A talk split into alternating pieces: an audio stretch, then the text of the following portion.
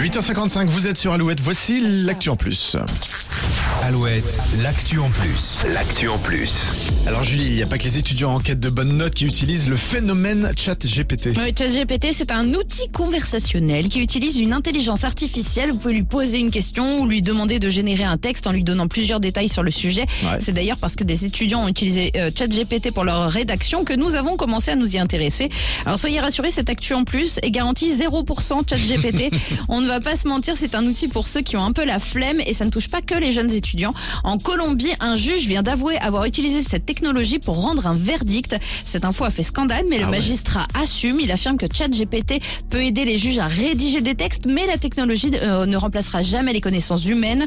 Ce n'est pas le plaignant qui va faire appel puisque le verdict était en sa faveur. Ah ouais d'accord, mais c'est ouais, c'est limite dangereux quand même. Hein Attention. Oui, oui, oui, et puis il y a pas mal de fausses infos aussi, mais Ah parfois il y a des choses assez géniales qui se produisent, donc euh, L'actu en plus est à retrouver sur euh, alouette.fr. C'est toi qui l'as écrit hein, ce texte. Hein ah, 100% moi, promis. Voici Juliette Armanet et James Young maintenant sur Alouette. Baby, this love,